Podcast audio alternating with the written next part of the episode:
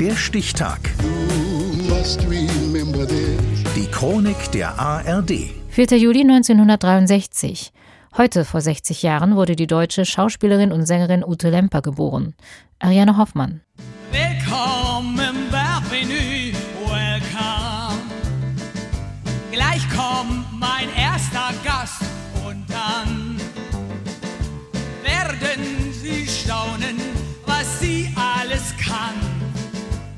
Singen und tanzen mit Beinen meterlang. Begrüßen wir Ute Lemper! Ich fand meinen Namen nie gut. Ja, als ich aufgewachsen bin, habe ich meiner Mutter immer gesagt, Mensch, gib mir doch einen anderen Namen. Vater Lemper fügt ihr noch eine Gertrud hinzu, als er beim Standesamt Münster die Geburt seiner Tochter anmeldet. Heute vor 60 Jahren. Schon früh ist Ute Gertrud Lemper fröhlich und ehrgeizig. Also ich war eigentlich sehr gerne Clown. Und dann später, wenn es mich interessiert hat in der Schule, dann war ich auch ganz gerne richtig dabei, ja, in Deutsch, Literatur, Theaterwissenschaften, in Französisch, in Biologie hat mich wahnsinnig interessiert.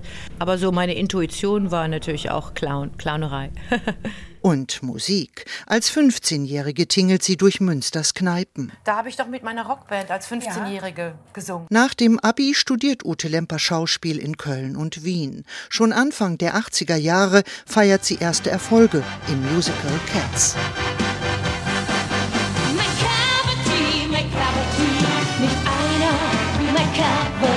Es folgen Produktionen in Berlin und Paris. Mit dem Musical Chicago geht sie erst nach London und 1998 sogar an dem Broadway in New York.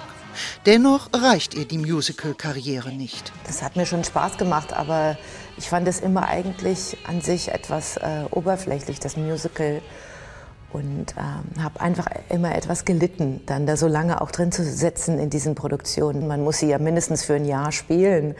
Chicago zwei Jahre. Hinterher bekam ich dann wirklich Identitätskonflikte. Ihre Leidenschaft gilt anderem. Und der Haifisch, der hat Zähne. Für ihre Interpretationen von Werken des deutschen Komponisten Kurt Weil wird sie weltberühmt. Und McHeath, der hat ein Messer. Ute Lemper interpretiert verschiedene Musikstile: Chanson, Tango, Popmusik und Jazz. Außerdem hört man sie im Kino. Sie leiht Ariel der Meerjungfrau in der deutschsprachigen Disney-Produktion ihre Stimme. Heute wünsche ich mir ein Mensch zu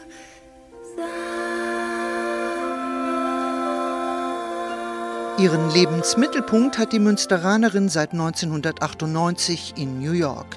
Hier wohnt sie mit ihrem zweiten Ehemann und vier Kindern. Hier hat sie ihre Autobiografie geschrieben über ihr Leben, das heute vor 60 Jahren begann und das bestimmt wird von Musik, würde ich sagen. Das Experiment Musik. Das heißt also äh, Musik hören, Musik schreiben, Musik erleben, Musik ausdrücken, Musik probieren. All das ist, glaube ich, unerschöpflich für mich. Den man